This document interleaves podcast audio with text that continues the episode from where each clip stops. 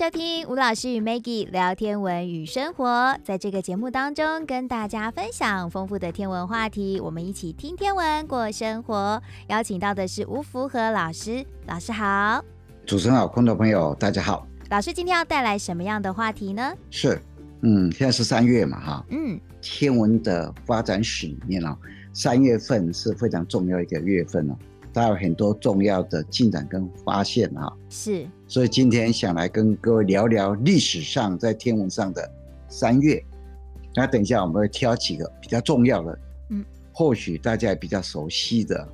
那我们首先要来跟各位分享的就是二零零九年的三月七号，嗯，美国太空总署曾经在这一天发射了一个非常重要的太空望远镜，我们叫做科普勒。太空望远镜，嗯，我们现在把它叫做科普勒任务啊。那科普勒大家应该很熟悉，是德国天文学家，嗯，美国太空总署就用这个德国天文学家的名字来命名了。那这把望远镜打上去以后啊，他就选定了十五万颗的恒星，嗯，他们希望在这十五万颗恒星的旁边能够找到类地行星，嗯，所谓类地行星就是。长得很像地球的行星，对，类似地球的行星。对，那他用的方法叫做行星凌日的方法，嗯，也就是说，像水星跟金星掠过太阳，哦，因为太阳会发光，嗯，那八大行星都不会发光，掠过的时候啊，整个太阳会亮度稍微减一点点，哦，这种方法叫做凌日，凌日的方法，嗯，那整个科普勒太空望远镜它只锁定了。两个区域，一个是天琴座，一个是天鹅座。是，所以他在二零零九年三月七号发射以后，一直到了二零一八年嘛，哈，嗯，整个这个任务啊，他所发现的裂地行星或系外行星呢，一定是在天琴座或天鹅座。哦，那这把望远镜很特别，它并不是绕着地球公转，嗯，它是尾随着地球。绕着太阳公转，因为它避开一些光害。嗯，那这把望远镜它的口径是将近一公尺，零点九五公尺。哦，二零一九年的三月七号发射嘛，哈，嗯，那一直到二零一八年的十月三十号的时候，因为故障了，才终止通讯。哈，嗯，美国太空总署原来预定只要三点五年，不过到了二零一八年十月三十号终止的时候。他已经观测了九年七个月又二十三天了哈，所以啊，真的是很值回票价。嗯，那科普的太空望远镜哈，目前哈还是在太空轨道上绕行嘛。嗯，不过它在终止通信的时候，一共替我们发现了至少两千三百二十七颗的系外行星。哦，所以在这个月份里面，三月里面呢，嗯，这把望远镜。就在二零零九年三月七号发射，嗯，所以一个非常重要的一个太空上的一个进展，对，也是一个非常具有贡献的太空望远镜，对，是真的非常有重大的贡献哈。那我帮各位挑的第二个在三月里面非常重要的发现，嗯，就是一七八一年三月十三号，科学家发现了天王星，嗯，因为以前整个太阳系里面啊。就没有望远镜的时候，大概只能看到水星、嗯，金星、火星，看到木星，看到土星，叫五大行星嘛。对，在一七八一年以前，大家就认为太阳系的边界就这样子。一七八一年三月十三号，有一个人，威廉赫歇尔，嗯，他是英国的天文学家，利用他自己造的望远镜哦，就无意间看到了天王星呢。整个把太阳系给扩充了。嗯，那其实威廉赫歇尔，他当时是诞生在德国的一个地方，叫做汉诺威。那为什么他是英国人呢？他是一七三八年诞生，活到一八二二年，活了八十四岁。嗯，那当时哦，汉诺威王朝跟英国组成了所谓的共主邦联。那什么叫邦联？就是两个或者两个以上被国际承认的一个主权国家，然后他们有共同的一位国家元首所组成的特殊国与国之间的关系，这种叫邦联。嗯，所以他也是英国人。一七三八年的时候在汉瑞诞生，因为那时候邦联，所以他也是英国人。威廉赫歇尔，那威廉赫歇尔他原来是一个音乐家，在一七七三年哦，突然哦，对天文产生了非常非常浓厚的兴趣。那要观测嘛，嗯，要开始制造望远镜，疯狂的制造望远镜啊！他一生呢，至少做了四百把的望远镜哦，其中最大最著名的一台望远镜啊，它整个长有十二公尺，嗯，口径呢有一点二六公尺哦，哈，是一个反射式望远镜。那你看那个古图啊，留下来的图啊，它根本就撑不住，你知道吗？用架子撑着，嗯。其中这个四百多把里面呢、啊，还有一把望远镜呢，送到中国来。嗯，所以这个人呢、啊，在天文上有很重要的贡献，在望远镜的大型化里面也有很重要的贡献。那一七八一年三月十三号，他就用自己做的望远镜啊，在双子座发现了天王星。嗯，一七八二年的时候，英国国王乔治三世接见他，然后任命他为。皇家天文官哦，然后就给他每一年两百英镑的薪水。嗯，因为那时候用科学来生活的，讲真的不容易的。那尤其是天文，嗯，而且啊，讲真的要观测天文也是很辛苦的一件事情啊。当时候啊，他在整个欧洲是非常有名。不过啊，其实他最主要是在观测恒星。嗯，所以。在天文学史里面，我们也给他一个尊称，叫做“恒星天文学之父”。哦，我们银河系的第一张银河系图就是他画的，嗯，就是威廉赫歇尔画的。所以我今天跟各位挑的第二个三月份里面，在天文学史里面，非常重要的发现跟进展，嗯，就是一七八一年三月十三号发现了。天王星，所以他也是在观察恒星的过程当中，就意外的看到了这颗天王星。应该也是可以这样讲哦。他用很长的时间都在看天上的星星，嗯啊，到处搜索，然后就在双子座的旁边那边呢，看到了天王星。是。那另外的，我帮各位挑选了一个在三月份里面很重要的一个发现呢，是一九七七年三月十号。科学家无意间看到了天王星居然有环。嗯，整个太阳系里面，我们现在知道有八大行星。是，那这个八大行星里面呢、啊，只有木星、土星、天王、海王这四颗行星有环。那这四颗有环的行星里面呢、啊，只有一颗在地球上哦，用望远镜哦看得到的，就是土星。木星、天王星、海王星，你在地面上用再大的望远镜，你都看不到它。嗯，但是居然在一九七七年，在三月十号的时候，在地球上的物理学家居然知道天王星有环。哦，那为什么木星、天王星跟海王星的环在地面上用再大的望远镜都看不到？嗯，因为它们的环大概都是一些比较暗的物质组成的，二方面又很薄。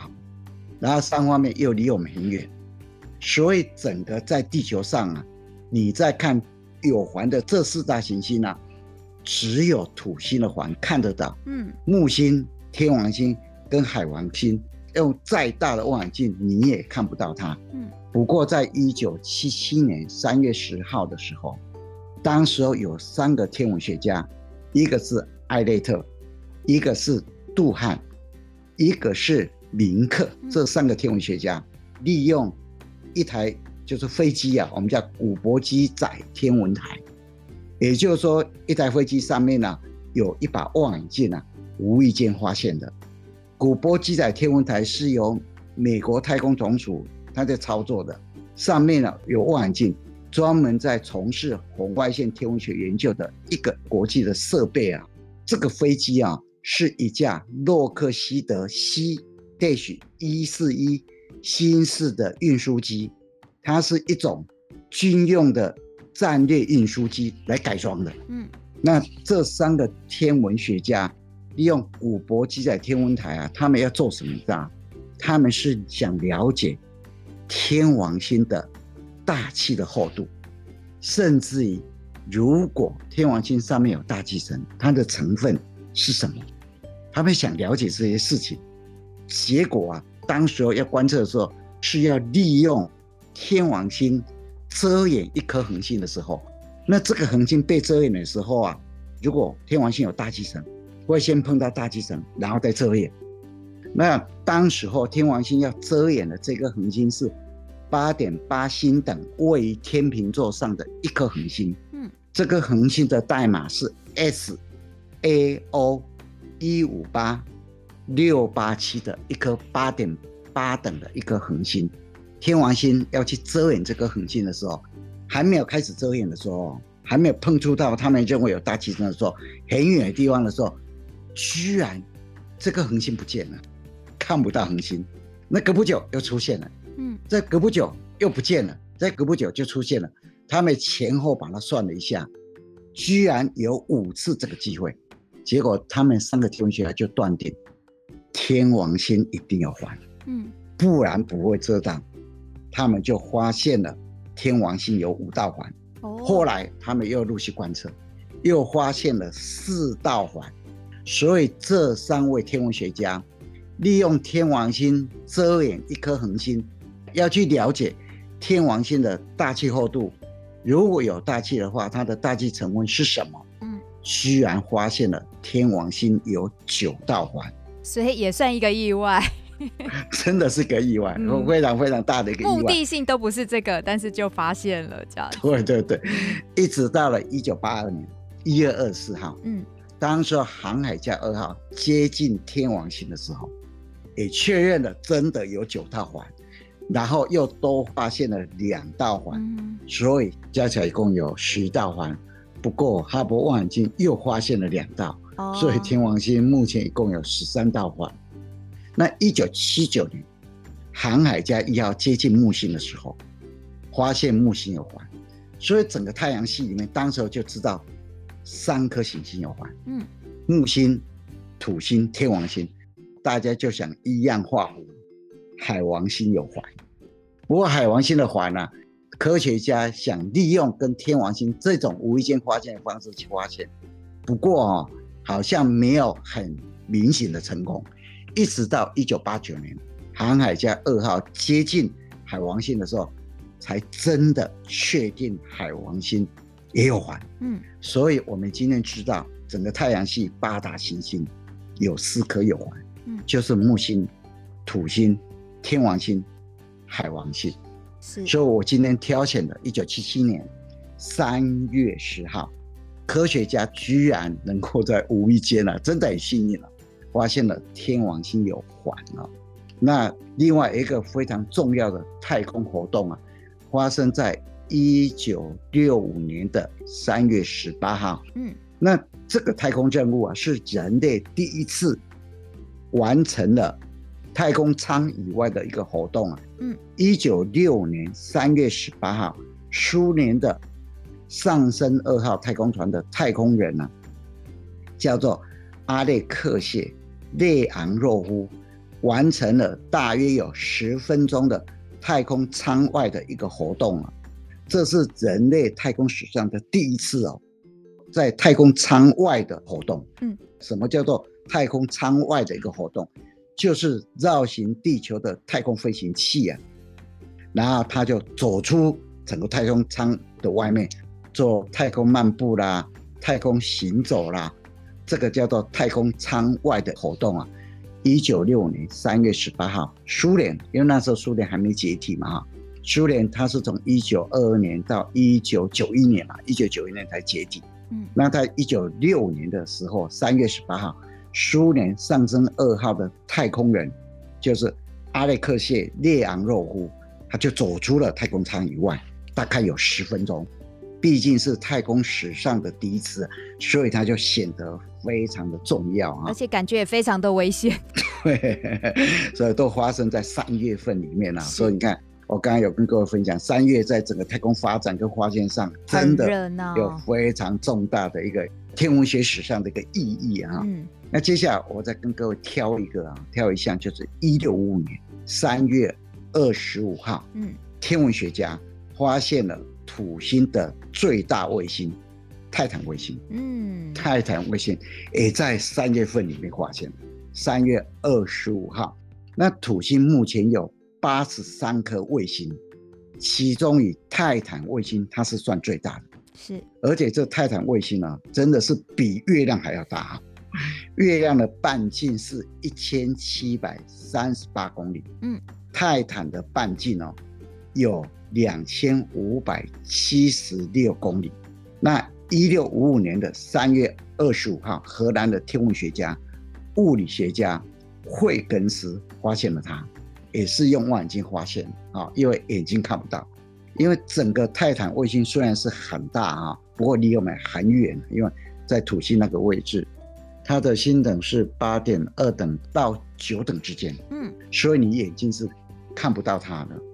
那这个一六五五年三月二十五号发现的泰坦卫星，可以说是从一六一零年一月七号伽利略发现木星的卫星以后，第一次发现卫星。所以讲真的，就是隔了很长一段时间，几乎隔了多少年？隔了四十五年了。哦，人类。又重新发现了卫星，所以它有很重要的一个意义啊。嗯，那惠更斯除了发现泰坦卫星以外啊，其实他也看到了 M 四十二猎户座身上的那个鸟状星云。嗯，然后他也看到了土星的环，土星的环就是他发现的。所以惠更斯这个人呢、啊，对整个天文学也有很。重大的贡献了。其实当时候惠更斯发现了泰坦卫星的时候，这个泰坦的名字不是他叫出来，他当时候把它叫做土星的月亮，土星的月亮啊。那后来威廉赫歇尔的独子啊，叫做约翰赫歇尔。嗯，那约翰赫歇尔在一八四七年的时候出版了一本书啊，叫做在。好望角天文观测结果这本书，在这本书里面就把这颗土星的月亮这颗星呢、啊、叫做泰坦哦，所以是他命名的。对，泰坦就是约翰赫歇尔命出来的。嗯，那这个名字啊用到今天，那当然哦，因为一六五五年三月二十五号发现泰坦，那为什么会谈它？因为泰坦这个天体啊，讲真的是非常重要的天体啊，整个太阳系里面哦。它是人类非常想要了解的一个天体，嗯，那它很突出的地方就是它拥有很特殊的大气层，它整个大气压力啊是地球的一点四五倍哦，嗯，而且它的大气成分里面啊是除了地球以外，就是它有丰富的氮气的一个天体哦，我们地球的大气成分。百分之七十八是氮，氧大概只占了百分之二十一左右嘛。但是泰坦哦，它的氮气啊占了百分之九十七耶。嗯，整个太阳系里面呢，除了地球以外啊，还有这么丰富的氮气，就是泰坦。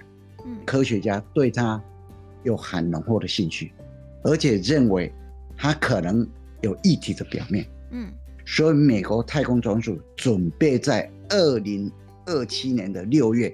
要发射一艘探测船，叫做蜻蜓号，前往泰坦探测。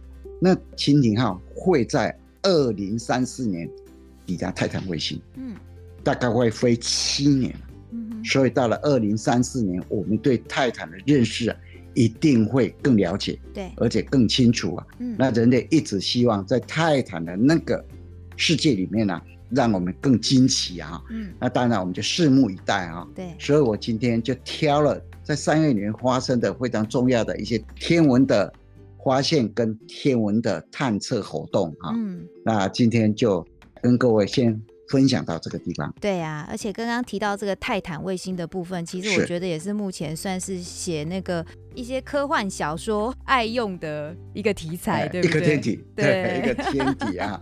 因为泰坦讲真的，就科学家对他有很大的想象兴趣哈。嗯、对对对，因为自从航海家一号发现它有大气啊，大气成分呢、啊，跟我们想象的很不一样，嗯、而且跟地球也很类似啊，所以就话题不断啊。真的，所以要准备，美国太空总署把它列为新疆界计划的其中的一个探测任务，嗯，而且还会送一部直升机上去啊，嗯，然后会飞行的观测，所以才会把它叫做蜻蜓号。是。三月份呢，有的时候我们出野外，哎，抬头看看天空啊，其实也可以想想，哇，人类呢，在整个天文学的发展上面呢，三月份也是非常热闹的呢。